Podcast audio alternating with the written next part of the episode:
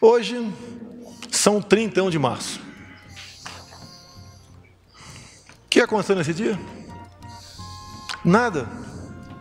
A história não registra nenhum presidente da República tendo perdido seu mandato nesse dia. Tá no ar, tá no ar o Bendita Sois Voz, o podcast de política do Voz. O Voz é um portal de jornalismo independente, colaborativo e experimental. Acesse voz.social. Voz com S. No Twitter e Instagram é voz underline social e você ainda pode ouvir os episódios anteriores do Bendita Sois Voz lá no nosso site, voz.social ou em outras plataformas. E já que você está nos ouvindo, que tal apoiar o jornalismo independente?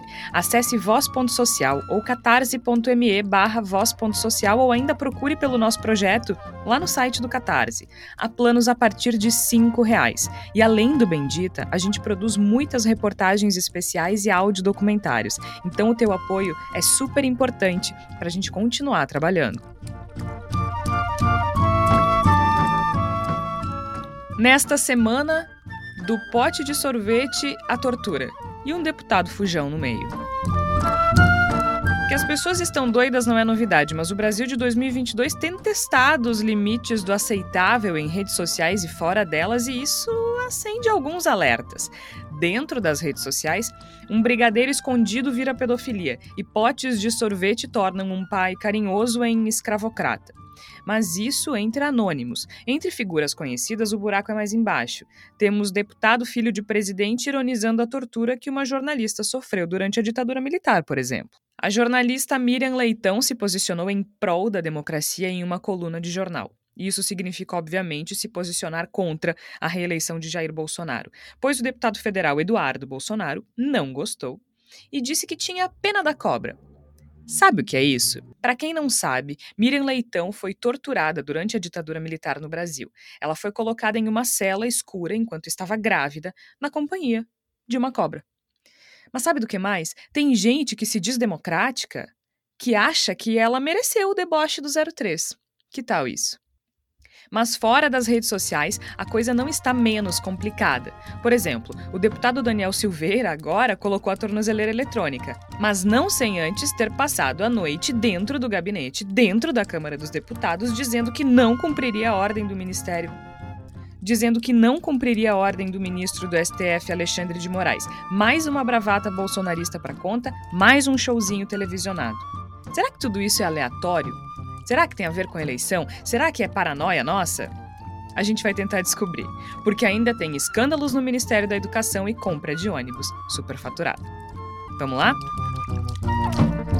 Esse é o Bendita Sois Voz, eu sou Georgia Santos e eu estou muito bem acompanhada dos jornalistas Flávia Cunha, Igor Natush e Tércio Sacol. Flávia Cunha, seja muito bem-vinda a essa realidade quase distópica. Obrigada, Georgia, Igor, Tércio, nossos ouvintes. Estamos aqui resistindo a, a tanta loucura, a tanto discurso de ódio, a tanta coisa que a gente às vezes tem dificuldade de entender, né? Mas eu arrisco dizer nesse início aqui, para começo de conversa, que para mim começou esse, essa falta de noção na, nas falas públicas, principalmente de, de, autoridades, lá naquele, naquela abertura de processo de impeachment da Dilma Rousseff, quando um certo deputado do baixo clero de, defendeu um torturador e nada aconteceu com ele. Eu acho que ali a coisa começou a vir só. A, a partir dali, tudo foi piorando no Brasil. Coincidência ou não, esse deputado se tornou o nosso excelentíssimo presidente aí, que só fala um monte de bobagem e continua no poder. Igor Natush, muitas coisas acontecendo, como diria uma, minha cunhada, muito estranho. Minha cunhada em palco, né? A pessoa começa a falar da cunhada aleatoriamente. Muito estranho, ela diz na peça, Igor Natush. Seja bem-vindo. Obrigado, Jorge, Flávia, Tércio, ouvintes do Bendita Sois Vós. Eu acho que a gente tem muita coisa importante para discutir no programa de hoje e eu discordo das pessoas que eventualmente acham que discutir a loucura das pessoas que acham que você comprar sorvete é um sinal de opressão contra os que não podem comprar sorvete, seria uma bobagem diante de todos os problemas que nós temos no país, o governo Bolsonaro, etc. Acho que as duas coisas estão interligadas e a gente precisa falar com igual ênfase sobre os dois universos, porque eles não são tão distantes assim. Eu acho que eles dialogam em esferas que são muito complicadas e eu temo que a gente esteja vendo, sem perceber, nessas últimas semanas, o começo da campanha eleitoral para, as eleições do ano 2022 e que ela seja bem mais suja, bem mais podre e desonesta do que a gente imagina, manipulando as nossas ideias para fazer a gente perder tempo com bobagem ao invés de discutir o que de fato seria mais importante. Então tem ligação, as coisas não me parecem que sejam completamente aleatórias e eu pretendo desenvolver isso no decorrer desse programa. Tércio Sacol, uma semana agitada como sempre, mas a gente já vê que as coisas não estão isoladas, né? O que a gente está presenciando provavelmente tem tudo a ver com aquilo que a gente vai presenciar em outubro, né? Seja bem-vindo. Obrigado, Georgia, Igor, Flávia, aos nossos ouvintes. E uma coisa que é muito interessante, Georgia, é que é, gradualmente, né, é, a estratégia do bolsonarismo de esgaçar o tecido social e de testar, ela vai funcionando. É, a gente se sensibilizou menos com as mortes no final da pandemia, embora tenhamos um número é, estratosférico é, de fatalidades, de, na casa de 660 mil mortes no Brasil, nós uh, nos insensibilizamos e isso nos tornou um pouco mais cascudos, né? menos sensíveis à, à tragédia, à morte. Uh, o incremento da destruição da Amazônia, do Pantanal e de outras áreas verdes do Brasil, da poluição é, marítima, da, das águas, também nos tornamos insensíveis. Então, por mais que a gente diga que é possível atentar para isso, de certa forma, a ideia do Bolsonaro, que é vamos testar um escândalo, dois escândalos, três escândalos, 40 escândalos, uma fala absurda, duas falas absurdas, 200 falas absurdas, vai surtindo efeito, porque nós não somos mais capazes, até por uma questão de saúde emocional, é, de nos sensibilizarmos é, na medida que esses fatos merecem. Então, de certa forma, é, é com isso que o Bolsonaro conta para tentar se reeleger esse ano. Eu só sei que a coisa tá pegando fogo já, né? Então vamos começar pelas, pelas subjetividades, Igor Natush. O que, que tu acha disso? Uh, porque afinal de contas, quando a gente fala de escândalo no MEC, quando a gente fala de compra superfaturada de ônibus, quando a gente fala de corrupção no governo Bolsonaro, aliás, fora Bolsonaro, que a gente não falou isso ainda hoje, a gente está falando de coisas bastante objetivas, né?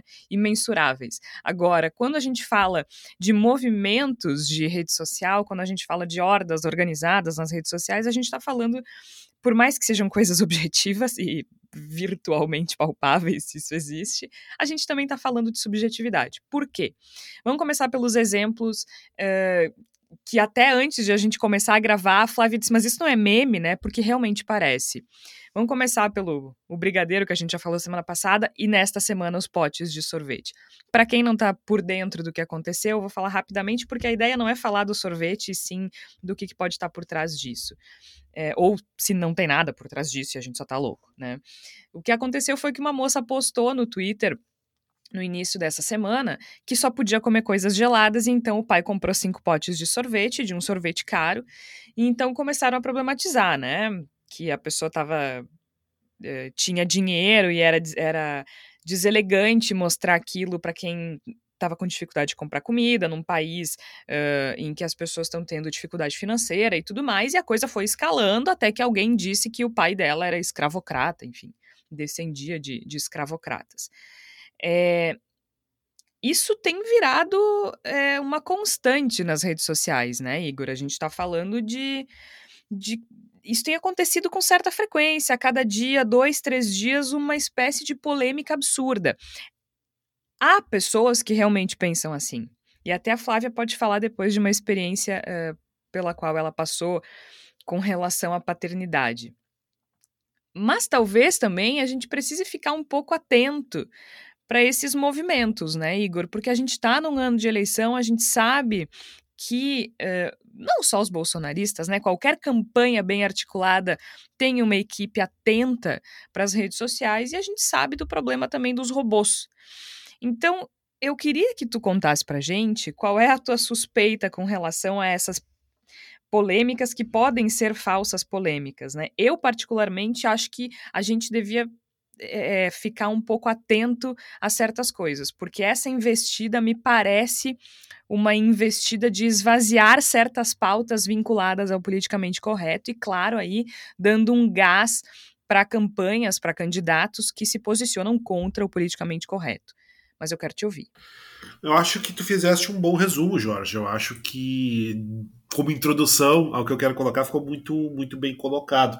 Eu até cito outros exemplos pra, que são bem recentes também, para contextualizar melhor o que eu estou querendo colocar. A gente teve também há poucos dias o caso de uma pessoa que postou um comentário a respeito de um ovo de Páscoa que comprou, que achou ruim, e, uma, e, a coisa escalou ao ponto de alguém desejar que ela tivesse câncer por estar ostentando ter comprado um chocolate, um ovo de Páscoa, num país em que pessoas têm necessidades alimentares que não são atendidas. A gente teve também um caso recente de uma mãe que tatuou o nome da filha no braço e começou a ser chamada de transfóbica, porque vai que a filha depois resolve que não, não deseja ser do gênero feminino e está lá eternizada no braço da mãe, isso é seria uma agressão. São coisas que a gente fica falando e parecem extremamente absurdas, porque são extremamente absurdas. Né? A gente está diante de níveis de, de discussão, de problematização, que são de, uma, de um delírio, de uma insanidade que chega a nos deixar meio abismados. Assim, como é que é possível que existam esses tipos de, de gente fazendo esse tipo de argumento nas redes sociais?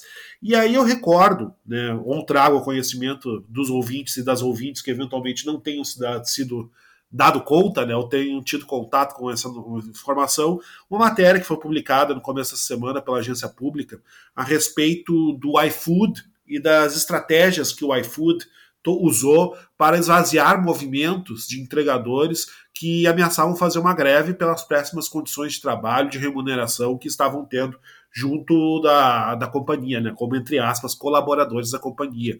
Uma, um grupo, uma agência de marketing, começou a atuar de maneira deliberada no sentido de criar perfis falsos que entrassem nos, nos, nos espaços de discussão dessas pessoas, no sentido de criar novas pautas, esvaziar as pautas que estavam sendo colocadas. Né? Por exemplo, se descobriu, a partir dessa matéria da agência pública, que as, muitas, muitas mensagens foram feitas, inclusive com presença física de pessoas em manifestações, esses entregadores, no sentido de introduzir a ideia de que eles deviam brigar para passarem na frente da fila de, de vacinação o que foi uma discussão que, inclusive, se manifestou nas redes sociais com certa ênfase naquela época, quando, na verdade, isso era uma estratégia desse grupo que estava trabalhando pela companhia iFood no sentido de esvaziar o discurso de greve e introduzir um outro discurso que não era factível, mas que tiraria o foco do que era a efetiva demanda, as efetivas demandas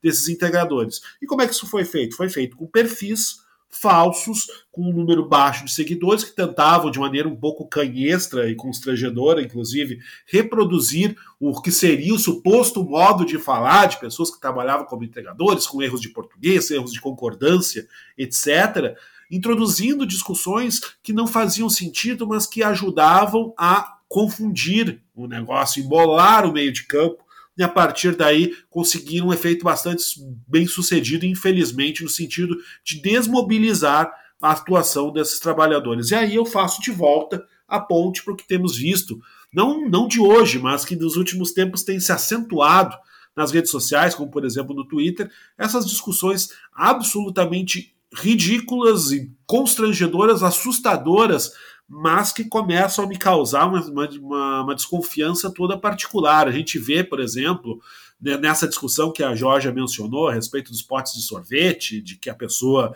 estaria ostentando que pode comprar sorvete, etc. A gente vê perfis ali que tem 50 ou 60 seguidores no Twitter dizendo é, é, é assim que eu vejo as pessoas que açoitaram os meus pais e a gente começa a perceber que são perfis que foram criados há pouco tempo, que são perfis que têm uma quantidade baixa de seguidores, e são perfis que se identificam de uma maneira um pouco exageradamente ostensiva como perfis de esquerda, e eu posso falar a respeito do meu próprio exemplo.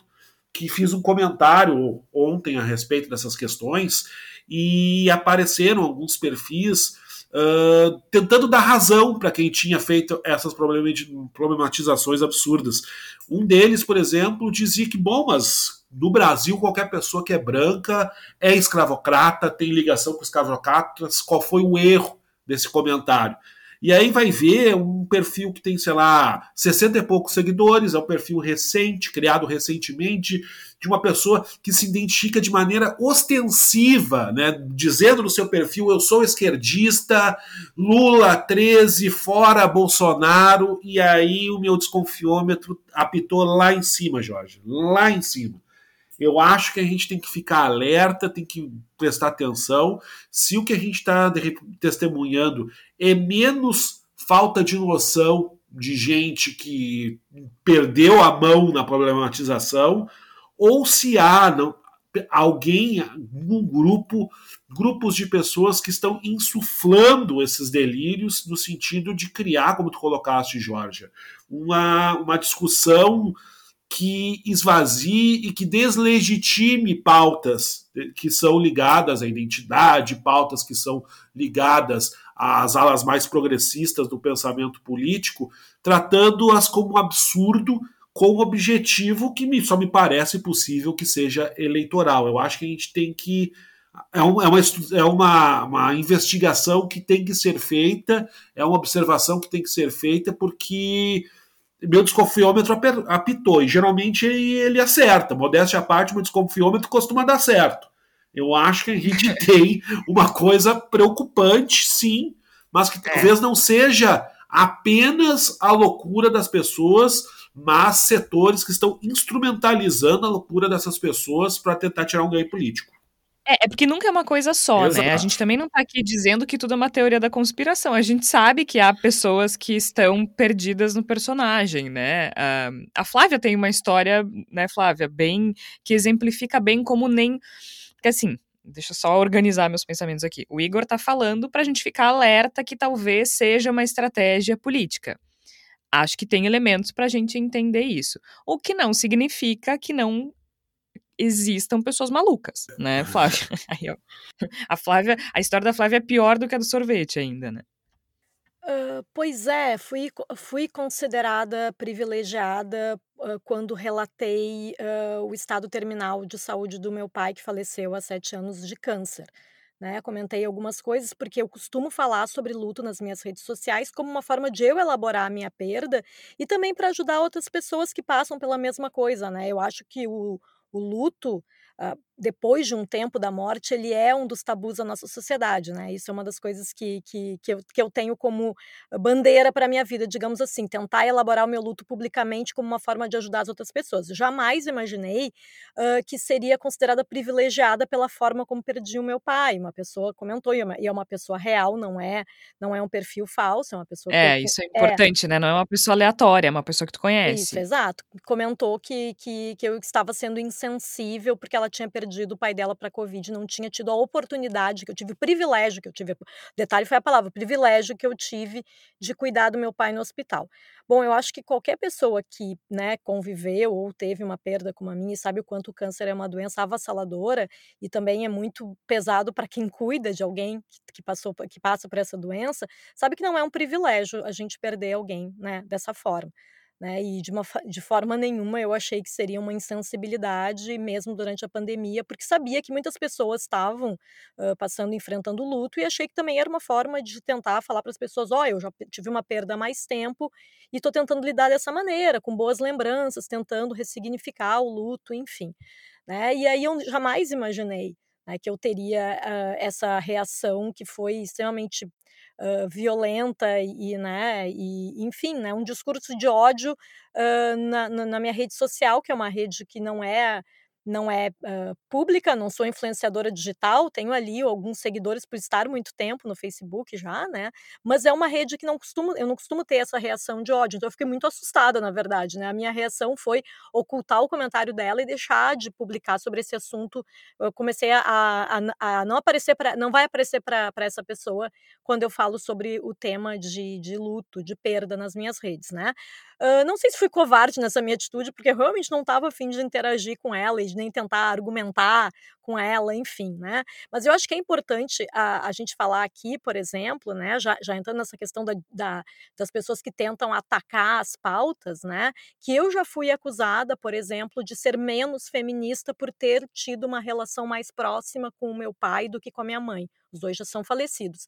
E aí eu fiquei pensando, sim, mas. Gente, as pessoas. Sério. É, então. É inacreditável. Pois é, então aí vocês pensam assim, e essas pessoas que me acusaram também não são perfis, não são perfis falsos, mas era alguma coisa do tipo assim: ah, tu se diz tão feminista, mas tu tá, a tua relação com o teu pai era muito melhor. Né? Então, assim, era uma forma de, eu, de, de, enfim, eu deveria ser obrigada a gostar mais, ter uma relação melhor com a minha mãe por ser feminista. E acho que isso passa muito por, pela forma como as pessoas distorcem esse, esse tipo de pauta, né? Esse tipo de luta, porque na verdade assim não se trata da minha relação individual com meu pai. Primeiro que a gente sabe o quanto, né? Eh, eu até peguei aqui o dado, são, são ah, quase 100 mil crianças nascidas em 2021 não têm o nome do pai no registro civil. Então a gente sabe o quanto tem existem pais completamente ausentes, completamente inexistentes na vida das pessoas. Então, sim, eu sei que dentro de um cenário assim, a relação que eu tive com meu pai ela é um, ela foi sim um privilégio, né? E ela foi fora da curva em determinados sentidos. Mas isso não me torna menos feminista ou menos empática com a situação das pessoas que não têm um pai presente na sua vida, né? Eu acho que é isso. Essa é uma questão que a gente tem que pensar, né? De do quanto as pessoas tentam des, deslegitimar determinadas lutas, colocando a, a, vida das pessoas em pauta, né? Isso acontece muito com, com, com, celebridades, né? Às vezes a pessoa fala em geral sobre a luta LGBT e as pessoas vão lá e tentam problematizar uma questão específica da vida da pessoa, né? E, e isso eu acho que é, que é um grave problema e que sim, parece não ter, mas tem a ver com as eleições, porque no momento em que a gente deslegitima, de, de, um, torna ilegítimo né, determinadas pautas que são defendidas pela esquerda, a gente está indiretamente beneficiando quem tem o um pensamento mais conservador, mais bolsonarista, ou da tal da terceira via, que a gente não sabe muito bem se vai ou não vingar nas próximas eleições, mas de qualquer forma, como a esquerda pegou essas pautas para si, já que a direita no Brasil está cada vez mais conservadora, a gente falar mal de feminista, a gente falar mal de, de, de quem é a favor da luta antirracista, pode ser mesmo através dessa, dessas questões assim de, de, de criar perfis que são extremamente radicais num sentido negativo, é uma forma de fortalecer o que a gente não quer, né? A gente não quer fortalecer Bolsonaro, então a gente tem que cuidar é. isso, né? Porque às vezes as pessoas de esquerda mesmo, né? Pessoas reais, elas acabam tendo um discurso tão uh, extremista, tão, tão difícil de seguir, né? Porque daí, assim, a pessoa, uhum. a pessoa feminista ela tem que ser perfeita, a pessoa que se diz antirracista ela tem que ser perfeita, que daí ninguém consegue seguir isso. Então, ah, então quer saber? Não, Vamos deixar gente... isso de lado, porque é muito difícil. É, e acho que tem também uma coisa de mudança, né? Se eu vejo uma pessoa que é, é que é racista, por exemplo, né? Que é misógina. O que que eu quero? Que essa pessoa melhore, que essa pessoa mude, que essa pessoa evolua, que essa pessoa compreenda, ou que ela, sei lá, morra. Porque se eu quero que ela melhore, eu tenho que dar espaço para ela melhorar. Né? Eu, eu, eu tenho que conversar, eu tenho que. E eu não tô dizendo que as pessoas têm obrigação de explicar nada, né, gente? Eu só tô perguntando o que, que a gente quer das pessoas. Eu tenho que dar espaço. Se eu quero que um racista, que um misógino, que não sei o quê, deixe de ser essas coisas, eu não posso ficar futucando o passado dele, por exemplo. Né? Porque aí. O que, que, que eu quero dessa pessoa? O que, que eu quero da sociedade? Eu quero que as pessoas evoluam. E aí eu não tô dizendo que a gente é evoluído, né? A gente tá caminhando junto mas eu quero que as pessoas caminhem para frente. Se eu ficar indo lá para ver o que, que a pessoa já falou, o que, que a pessoa já fez, o que, que a pessoa não sei o quê, eu não quero que ela mude de verdade, né? Não sei se deu uma viajada aqui. Não, mas, mas eu, acho que, que, é, eu acho que é importante a gente pensar também na, nas questões de, de contexto, no que diz respeito, por exemplo, a esse tipo de pauta que a gente está falando aqui, né? Feminismo, luta antirracista, luta LGBT, né? Sei lá, na, na década de 90, quando, quando eu tinha muitos amigos, uh, mais amigos homens do que mulheres, eu me sentia feliz com isso, porque eu pensava, ah, eu sou um dos caras, porque naquela época já existia o feminismo, mas não era uma pauta em evidência no Brasil. Até eu entender que, na verdade, eu queria ter a liberdade que os meus amigos homens tinham. Era isso, por isso que eu lutava, até eu entender que isso era, eu queria a igualdade, eu não queria, eu, não queria ser como eles num sentido uh, concreto, né? Eu, eu, eu, não, eu não era misógina, eu não odiava as mulheres, eu só não gostava da forma como as mulheres eram protegidas e não tinham liberdade. Então, a, mas até eu entender isso demorou muito tempo. Então, eu acho que se alguém, por exemplo, pegasse, se existisse redes sociais naquela época e eu tivesse feito algum comentário, hoje em dia poderiam dizer que eu era misógina, por exemplo. Ah, então é uma mulher que odeia outras mulheres. Não era isso, se tratava de outras coisas que eu não tinha autocrítica na época, que eu não tinha capacidade de reflexão por ser uma adolescente, né? E eu acho que é isso, sabe? É, é, é colocar em outro. As pessoas podem ter né, capacidade de reflexão e terem feito comentários no passado e hoje em dia entenderem que aquilo ali era errado, ou que tinha mais coisas, mais camadas por trás daquele comentário e que elas não estavam enxergando na época. É, é complexo. Agora, tem, a gente está falando de subjetividades, né, Tércio? Mas tem coisas que são bem escancaradas. E uma coisa escancarada no nosso país é o modus operandi da família Bolsonaro. E acho que a gente teve nessa semana com o exemplo da Miriam Leitão, mais um exemplo, né, com perdão da redundância. A gente está falando Uh, a gente está gravando o episódio na terça-feira, dia 5. Então, na semana passada, houve mais um, um aniversário do golpe de 64. E aí vem para a superfície todo aquele chorume bolsonarista, né? Todo aquele aniversário da revolução, aquelas merda que falam sempre. E, e a Miriam Leitão se posicionou é, deixando muito é, transparente, né, o que se espera de uma sociedade democrática na coluna de jornal. Então, assim, uh, não se entra no juízo de valor, por exemplo, do governo Lula.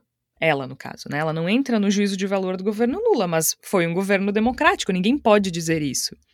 Em nenhum momento o governo Lula, o governo do PT, ameaçou as instituições democráticas. Aliás, a gente já falou aqui mais de uma vez. Se a gente procurar aferições internacionais, inclusive de organizações não governamentais e liberais, como a Freedom House, a gente encontra um período de estabilidade democrática no Brasil a partir da eleição do presidente Lula. E aí eu não estou falando que foi o Lula que fez isso. Não. A construção que leva o Lula ao poder um sindicalista chegar ao poder e a democracia aguentar é um sinal de fortalecimento, de consolidação democrática. Né? E a, a, se a gente vai analisar, então, os índices de, da Freedom House, o Brasil vem vindo parcialmente livre, até que em 2013 é a primeira vez que o Brasil chega na, na partezinha verde lá, né, do livre. E a Freedom House analisa várias... É, é, vários índices, né? Tem várias, vários parâmetros ali para determinar os países que se considera, eh, que ela considera livres ou não, parcialmente livres e tal, e faz uma análise da democracia nesses países. Então, a Miriam Leitão se posiciona com relação a isso. E a resposta do Eduardo Bolsonaro não surpreende, né? É pena da cobra, sendo fazendo uma alusão à tortura que a Miriam Leitão sofreu quando era jovem, enquanto estava grávida, durante a ditadura militar. Mas aí, eu nem vou ficar falando sobre Bolsonaro, porque acho que, né, não surpreende, é isso mesmo e tudo mais.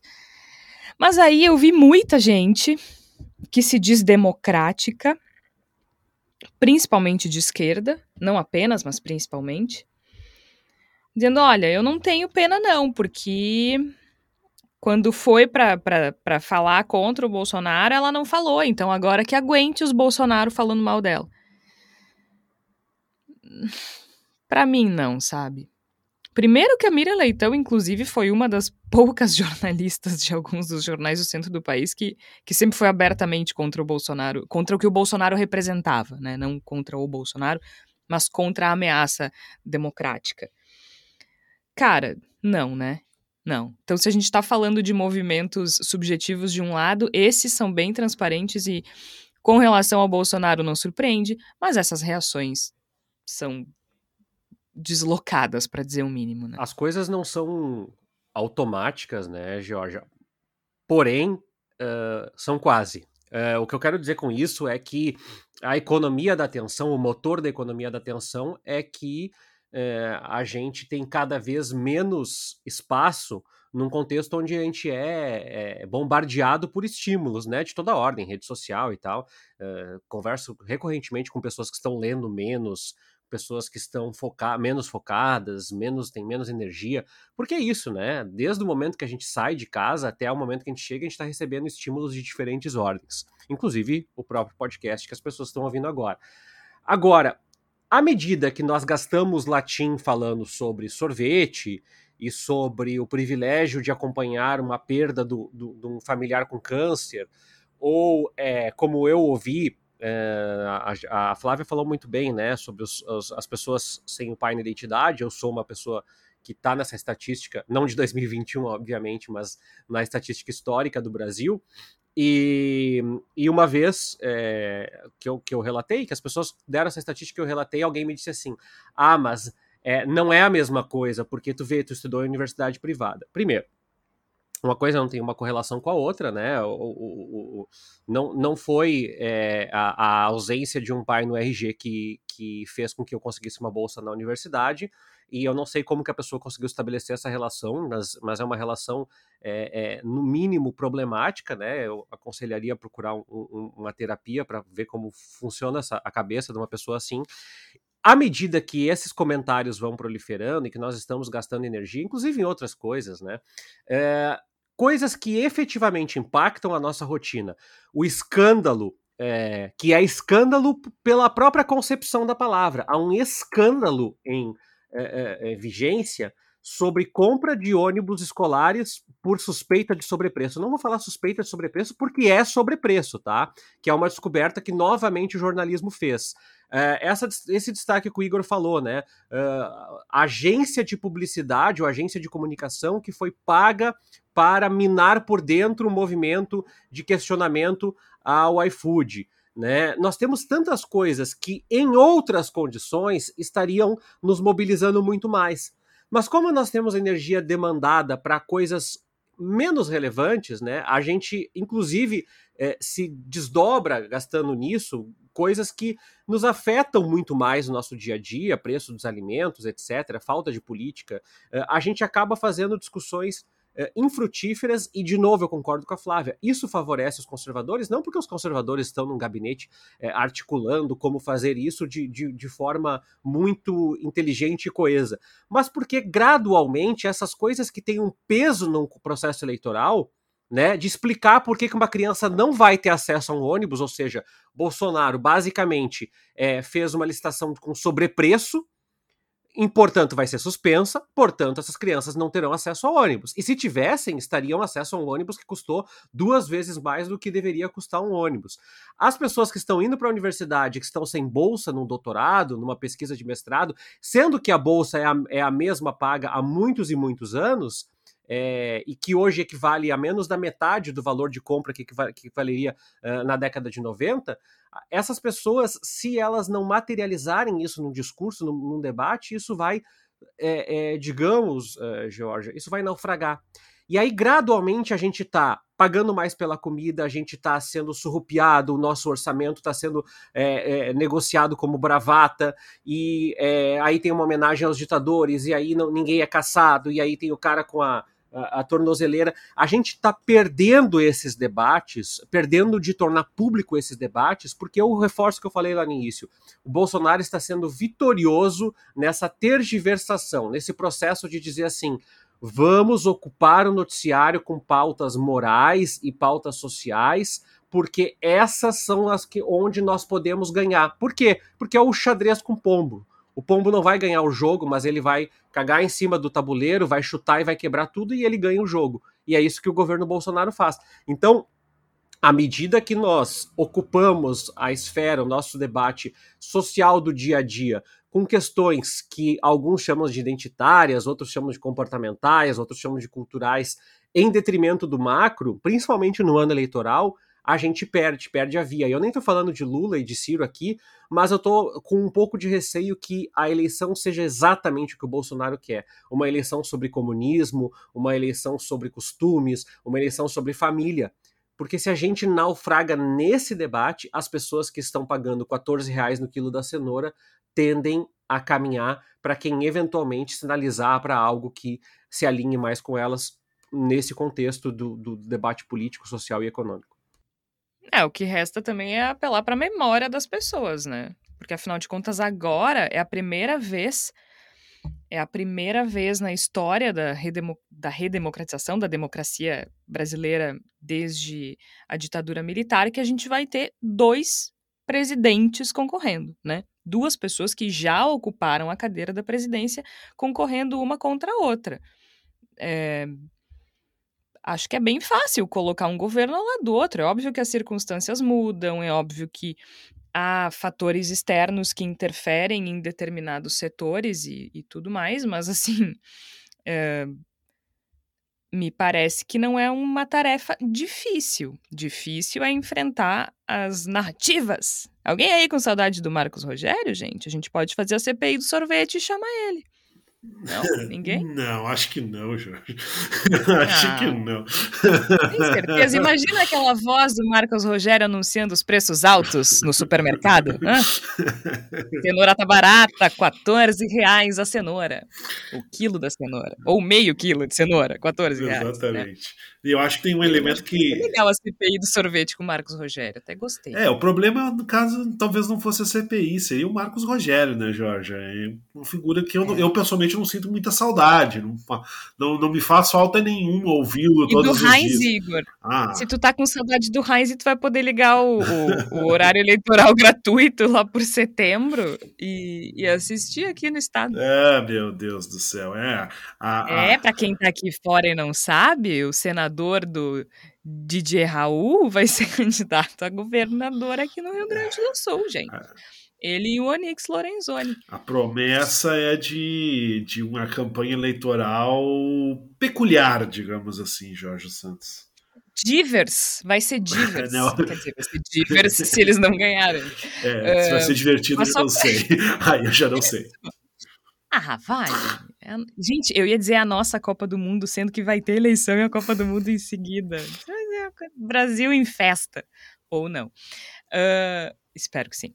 O Bolsonaro, só para explicar um pouquinho daquilo que o Tércio falou dos ônibus, né? Para explicar para o nosso ouvinte que talvez não tenha visto o que está acontecendo, porque é uma, uma denúncia da última segunda-feira, dia 4. O que acontece é que o Estadão publicou uma reportagem indicando né, que houve uma compra superfaturada de ônibus. Na, na verdade, é uma, é uma denúncia de que uma licitação bilionária do Fundo Nacional de Desenvolvimento da Educação, FNDE, prevê a compra de ônibus escolares com preços inflados. Né? Na verdade, a, a, a publicação foi foi no sábado. Na segunda veio a resposta do Bolsonaro. Né? Na segunda, dia 4, veio a resposta do Bolsonaro, em que ele disse assim: ah. Então, agora me acusando de ter armado a corrupção com compra superfaturada de ônibus, mas nem a licitação foi feita ainda e quem descobrimos fomos nós, e tem gente trabalhando com lupa, por isso que não tem corrupção nesse governo. Pronto, acabou. Respondeu, né? Uh, não entra no mérito de os documentos do FNDE indicarem que o governo aceitou pagar 567 mil reais por um ônibus de 59 lugares que, segundo a área técnica do FNDE, deveria custar no máximo 361 mil. Então a gente tem o preço máximo seria 361 e o governo aceita pagar 567. O preço máximo é 361 mil e o governo aceita pagar 567 mil. Né? Então, esse pregão ele permite a aquisição de até 3.850 veículos como parte do programa Caminho da Escola. Isso significa, gente, que o preço total pode pular de 1,3 bilhão para 2,045 uh, bilhões. A gente está falando de 732 reais a mais. Isso não é pouco, né? Isso não é não é qualquer coisa. E a resposta do Bolsonaro, que nada, isso aí nem teve licitação, a gente que descobriu isso aí agora não vai ter. É isso, é a mesma coisa da vacina, né? De novo, de novo, de novo, de novo. Por isso que eu tô falando. Vamos, vamos, mais uma CPI, quem sabe. Dos ônibus, ele podia, o Marcos Rogério podia fazer tipo aqueles, aqueles guias turísticos de ônibus, aqueles ônibus com dois andares. Podia ser também. Ele tem, ele tem uma inflexão para isso, vocês não acham? É, eu tô com saudade do Marcos Rogério. Está ficando grave já o que o Brasil fez comigo. Tá ficando muito grave. Igor Natush, olha só. A gente está falando de bolsonarismo e bravatas bolsonaristas e narrativas bolsonaristas, como diz o meu novo ídolo Marcos Rogério. Então, o, o presidente Bolsonaro, ele responde assim, né, isso aí não é nada. E é assim que eles fazem, eles não conversam sobre nada sério. O que interessa para o governo Bolsonaro é showzinho. Uhum. E aí nós temos um deputado, Daniel Silveira, que ficou expert em showzinho, porque na semana passada ele devia colocar a tornozeleira eletrônica, a Polícia Federal não conseguiu, e aí o que, que ele faz? Se refugia no Congresso para que a Polícia Federal não possa prendê-lo dentro da Câmara dos Deputados. Isso não é, não é uma estratégia para não ser preso, isso não é uma estratégia para questionar, isso é uma estratégia para estar tá na TV, no YouTube, no Twitter, no Facebook, no WhatsApp, no Telegram, desafiando a justiça brasileira, dizendo que a justiça brasileira é. Como é que diz? É, é, é, incompetente, é parcial, né? Desafiando o ministro Alexandre de Moraes, jogando gasolina na fogueira eleitoral, Igor. Exatamente, Jorge. A gente tem uma estratégia que acho que foi bem, bem descrita pelo Tércio, que basicamente de, de fulanizar todas as discussões, de, de esvaziar as coisas de seus significados e, em paralelo, de criar uma enorme balbúrdia que nos esgote mentalmente, intelectualmente, nos impeça de apontar com definida ênfase o que de fato é inaceitável, é intolerável. Isso se manifesta em diferentes formas, né? A gente cada vez que a gente denuncia alguma coisa, a gente diz, ó, oh, o Bolsonaro cometeu o seu centésimo, quinquagésimo primeiro crime de responsabilidade, e as pessoas chegam e dizem, ah, mas não vai dar em nada. É, é exatamente esse tipo de reação que se espera que a gente tenha a partir do emprego desse tipo de estratégia.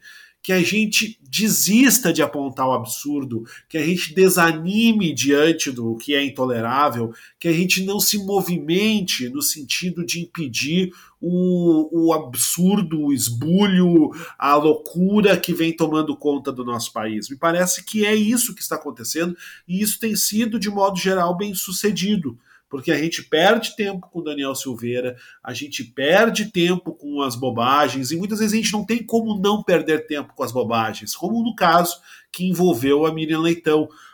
É preciso reagir, não pode tolerar, porque se cria uma situação de, de tragédia e de problema e de dificuldade qualquer, qualquer lado que se vá. Se eu falo a respeito do, da agressão grotesca feita pelo Eduardo Bolsonaro contra a Miriam Leitão, uma coisa que deveria resultar para ele em um período na cadeia, se, se eu falo a respeito desse absurdo, desse, dessa infâmia, desse assinte, eu estou, de certo modo, fazendo o jogo que se deseja que aconteça, que é falar de outra coisa que não da economia, que não da roubalheira, que não da corrupção.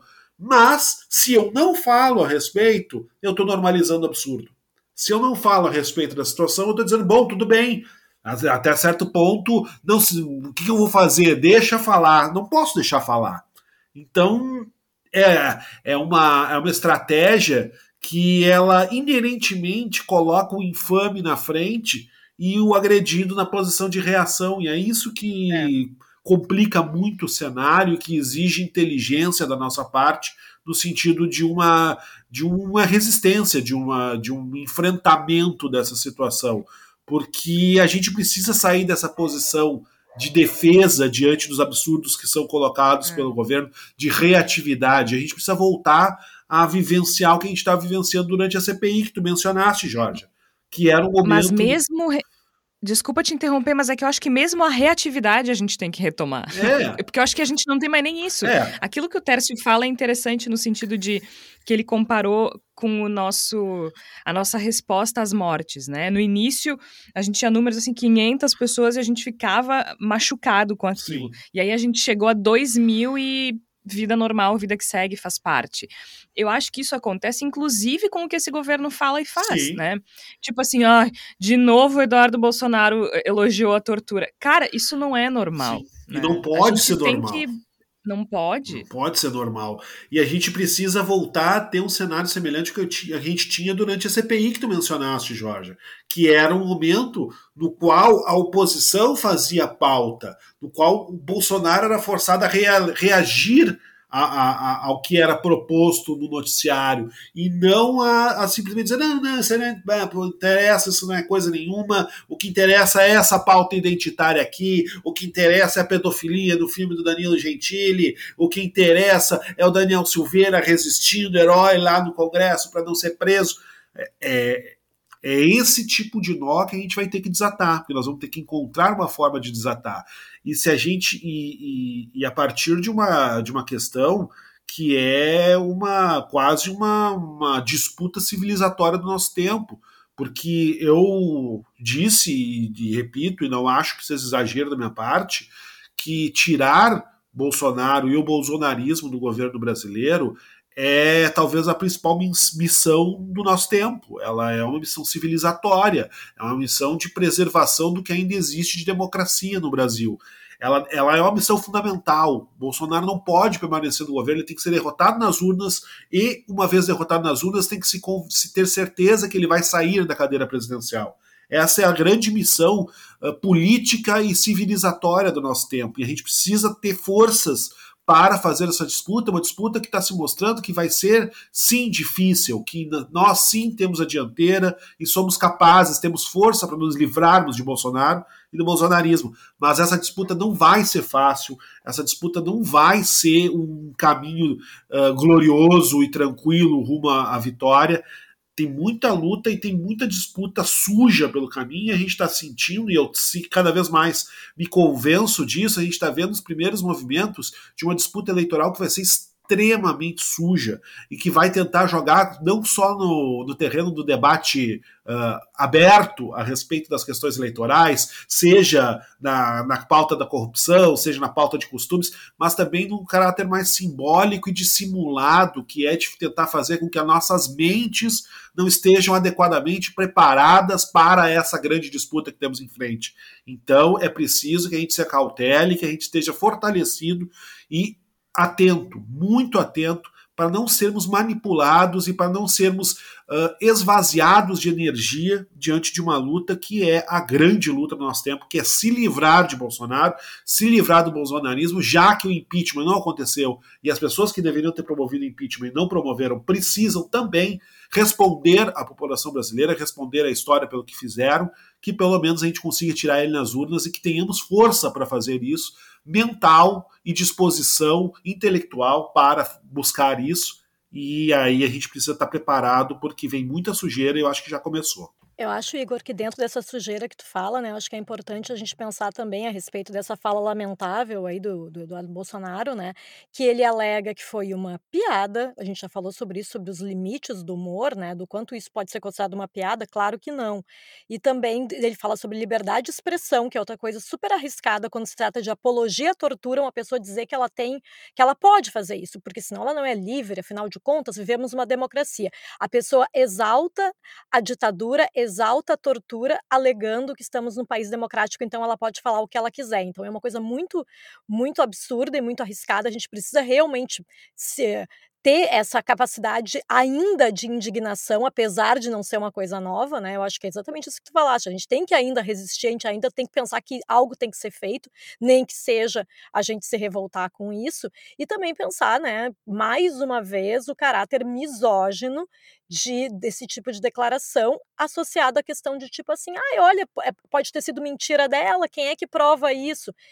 De novo, né, tentando. E fazem isso com a Dilma direto, né? É, exato. E, e de novo, porque daí tá tudo dentro desse mesmo bolo, né? Esse mesmo, essa mesma fórmula e dessa mesma receita do bolsonarismo, que é falar ser misógino, dizer que a ditadura militar não teve. que a tortura não foi bem assim, afinal de contas, são tudo, tudo invenção desses comunistas, né? Eu acho que tu, tá tudo dentro do mesmo lugar e isso num ano eleitoral realmente é perigoso, né? A gente sabe que tem muita gente que tem a, o, as viúvas da ditadura, né? A gente sabe que existem.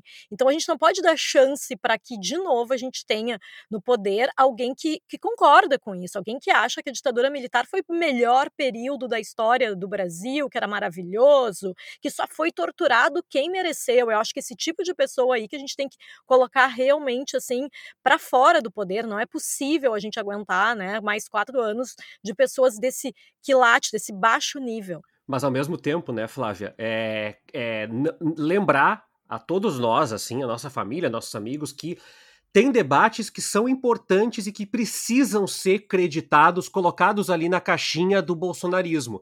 Então, essa história de dizer, ah, veja bem, os preços dos alimentos estão altos em todo o mundo, é verdade. Mas aqui os preços dos alimentos já estavam altos pré incremento do, uh, uh, diante da guerra entre Rússia e Ucrânia.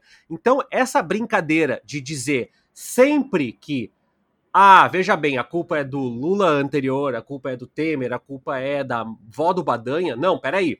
Vamos colocar os responsabilizados nas caixinhas corretas. Bolsonaro é copartícipe desse processo de aumento de preços, é copartícipe da política de preços da Petrobras que nos conduz até o atual momento, é uma pessoa que uh, uh, adotou o orçamento secreto e é por parte do orçamento secreto que nós não temos algumas obras estruturais e continuidade de alguns programas de infraestrutura hoje no Brasil, é protagonista da destruição ambiental, inclusive da perpetuação de problemas é, que nós estamos vivendo agora com relação à prevenção de catástrofes naturais, de chuvas como estão acontecendo no Rio de Janeiro, Minas Gerais, até no Rio Grande do Sul, a estiagem. Então, essa é, esses, essas coisas elas precisam ser é, colocadas mais na nossa retórica do dia a dia, sob pena de que as bravatas vençam, né? Que a gente discuta e diga assim: ah, veja bem, né? É, é, mas eu não, não sou a favor do casamento entre pessoas. Não está em pauta isso.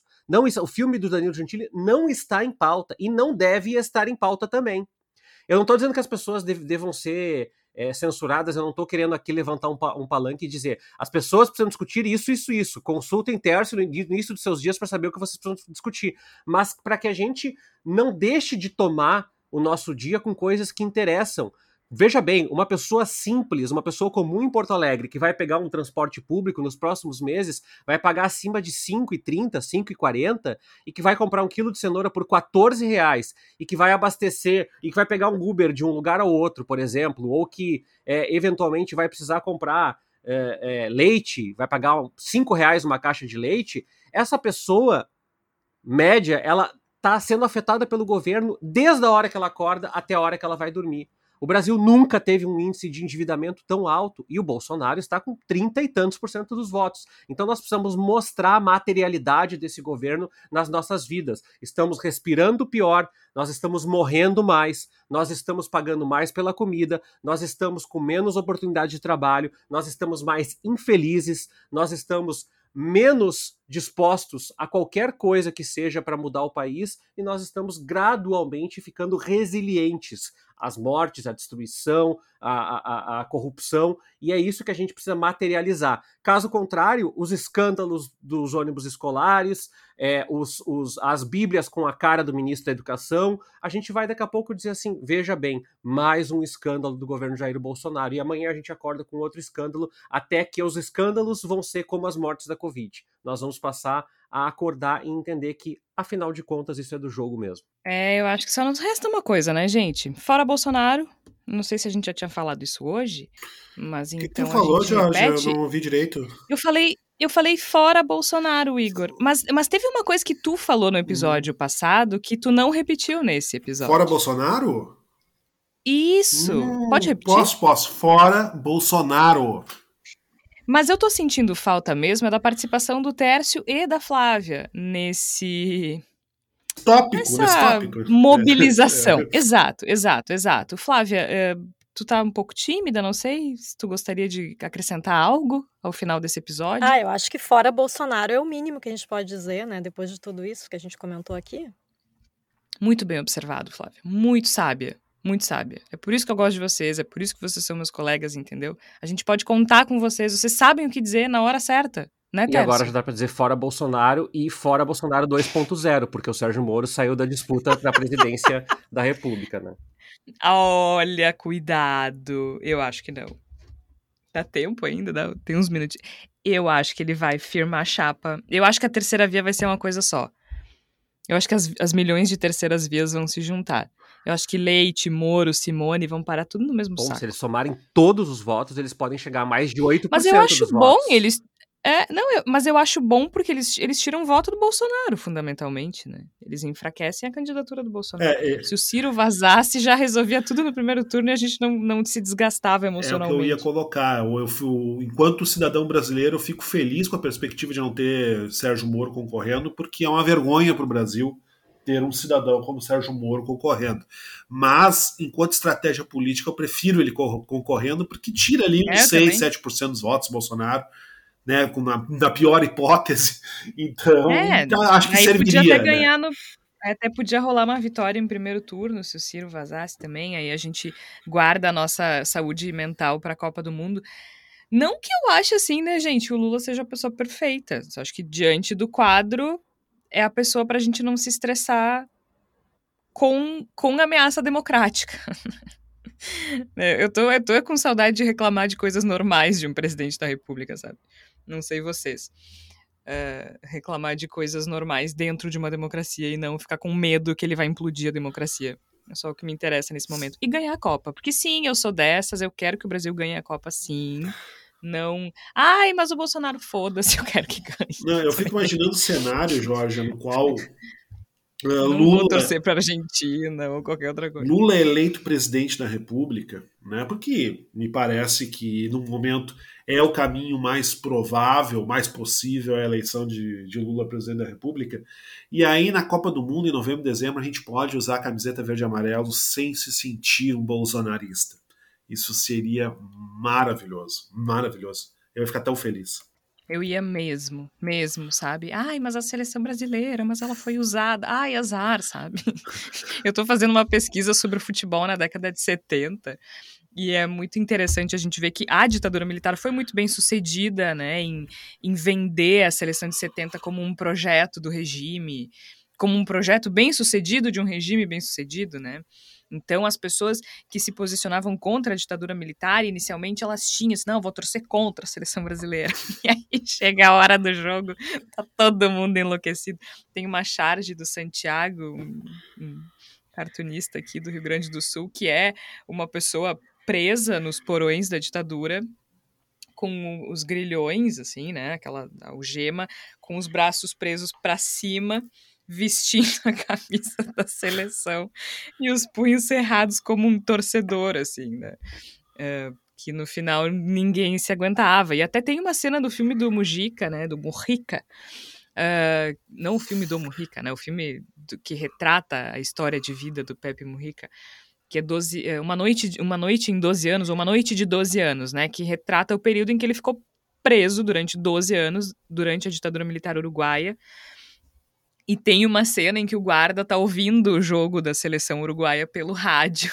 E ele fica acompanhando também aquilo uh, e torcendo pela, pela seleção uruguaia. Digamos que futebol é, é algo. Eu, eu, admiro quem consegue ser racional. Não é meu caso. Então, quero, quero que. E quero também, assim, ó, votem direito pra gente poder usar essa camiseta sem culpa também. Tem isso. Que eu tenho uma camiseta amarela, não tenho dinheiro para comprar uma azul, entendeu? Então, assim, votem direito que aí a gente pode usar essa merda sem, sem se preocupar em ser confundido. Vamos, vamos, dar, vamos tentar reapropriar esse negócio que em ano de Copa vale a pena. Sabe que, Georgia, eu, eu que não sou uma torcedora de futebol, eu já tive uma bandeira do Brasil, porque na Copa lá de 98 eu tava bem efusiva e tal. Comprei, naquela época não tinha nenhuma conotação política, né? Comprei lá é, para é. assistir, é. para re, claro. reunir com as pessoas, pra gente celebrar e tal, aquele momento. E saudade dessa época que a gente podia comprar uma bandeira do Brasil e não, e não ter nenhum tipo de ligação com esse Mas tipo é de isso. gente, né? É, uma bandeira do Brasil, usar a camiseta da seleção, sabe? Eu tenho uma que eu ganhei do meu pai, tem mil anos atrás. Eu, acho, eu tô pensando se era da Copa de. Não era de 98, acho que era de 2002 até. Eu sei que ele me deu uma camisa de presente. E eu adorava usar, assim, né? Adorava vestir. Agora morro de vergonha, saio correndo. Mas enfim, vamos torcer pra Denor. É. Vamos para a palavra da salvação, hein? Já que a gente está falando de futebol, eu começo, porque a minha sugestão é para quem gosta de futebol. Tem uma série na HBO chamada Doutor Bilardo, que é sobre um treinador da seleção argentina, que foi o treinador da seleção argentina que ganhou a Copa do Mundo em 86. Um cara completamente maluco, inteligentíssimo, obcecado, maníaco, é, nada ortodoxo. E então essa, essa série conta a história do Bilardo e conta um pouco também de como a Argentina ganhou aquela Copa e, e como as coisas aconteceram na sequência. Para quem gosta de futebol, é um trabalho belíssimo. Tá na HBO, Doutor Bilardo. Flávia Cunha, o que é que tu tens pra gente? Uh, eu quero aproveitar aqui a palavra da salvação para lembrar da passagem da Lígia Fagundes Telles, que faleceu recentemente, aí nos últimos dias, aos 98 anos. Lembrar de duas obras da Lígia a Lígia que foi uma grande, uma escritora muito engajada na luta contra a ditadura militar e isso transparece na obra dela. Primeiro que a, que a Lígia Fagundes Telles, ela realmente conseguiu, ela mudou o, a, a temática feminina dentro da literatura brasileira foi uma das primeiras a fazer isso, junto com a Clarice Lispector. Mas na questão do regime militar, ela foi mais uh, contundente, digamos assim, né? Então, assim, eu vou, vou recomendar aqui As Meninas, que depois ela falou, um livro lançado em 73, que depois ela comentou que ela colocou um relato de tortura no final do livro, porque ela tinha certeza que os censores não chegariam ao final da leitura. E o livro passou daquele jeito, então tem um relato de tortura bem contundente no final dessa obra, As Meninas. E também Antes do Baile Verde, é um livro muito de contos dela, muito interessante, que também ali nas entrelinhas tem a oposição ao regime militar. E é isso, né? A gente sabe que ditadura nunca mais, e a Lígia Fagundes Telles foi uma das escritoras que conseguiu se posicionar a esse respeito naquela época. Muito bem, belíssima lembrança. Inclusive tem um episódio do podcast 451 que, que fala da Lígia Fagundes Telles de uma maneira belíssima. É um sonho da Lígia, vale muito a pena, muito, muito, muito a pena mesmo. Recomendo, tá no Spotify, é só procurar 451 Lígia Fagundes Telles. Tércio Sacol. Uh, o Igor falou anteriormente, a gente falou um pouco sobre máquina de propaganda e eu vou indicar a reportagem da agência pública. Às vezes as pessoas falam que ah, os veículos independentes, né, vocês disputam recursos, na realidade não. Quanto mais veículos independentes forem fortes, mais importante fica o jornalismo independente de uma maneira geral. Um excelente trabalho da agência pública. E o nome da matéria é A Máquina Oculta de Propaganda do iFood. É uma agência de marketing que foi contratada para minar os, os, as manifestações, né? E eu só vou citar uma partezinha da conversa entre funcionários de uma agência de marketing, um grupo de WhatsApp. Não pode, podemos carregar menos na assinatura, deixar mais tosqueira. Às vezes assina, às vezes não. Aí o, o outro responde: Pro garfo na caveira podemos ser mais escrachados. Fiz um outro vídeo pro Não Breca Meu Trampo que eu falo sobre brecar. Aí o outro diz: pode sim, mas sem deixar muito profissa. É tom de rede, lado B. Não é uma página oficial contratada. Ou seja, a agência fez um trabalho de destruir o trabalho, a desmobilização, a mobilização de entregadores contra uma empresa multinacional. É potente esse trabalho da agência pública e para mostrar um pouco de que as organizações estão sim trabalhando e que, como o Igor falou, é, vamos desconfiar dessa espontaneidade. Nem, nem tudo é espontâneo e muita coisa, inclusive, não é espontânea, tá? Muito bem. Igor Natush. Está entrando em cartaz aqui em Porto Alegre, nos próximos dias, uma peça teatral baseada na obra De Profundis, do Oscar Wilde, que tem direção do Dilmar Messias e do Gabriel Messias, o seu filho. Eu pretendo assistir essa peça, tenho certeza que quem não está em Porto Alegre não vai poder, pelo menos agora, nesse momento, assistir a peça, mas eu considero o livro De Profundis, do Oscar Wilde, uma, uma das obras mais pungentes da, da literatura universal, uma obra que ele escreveu enquanto estava no cárcere, em Reading, na Inglaterra, condenado pelo, na época, crime de pederastia. E é uma, uma obra muito profunda mesmo, né? o nome não, não, não, não, não deixa mentir.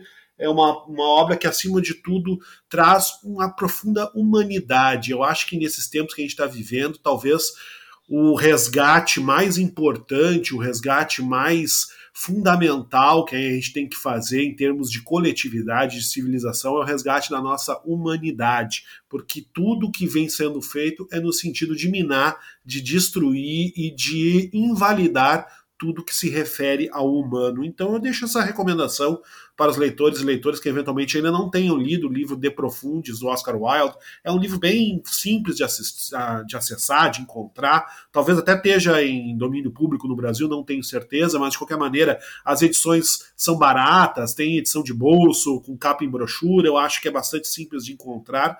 Deve ter online também, sem grande esforço a obra De Profundis, do Oscar Wilde, que é uma ducha de humanidade em tempos profundamente desumanos. Fica essa minha sugestão. Vocês são muito chiques, muito cultos. Eu adoro esses meus colegas.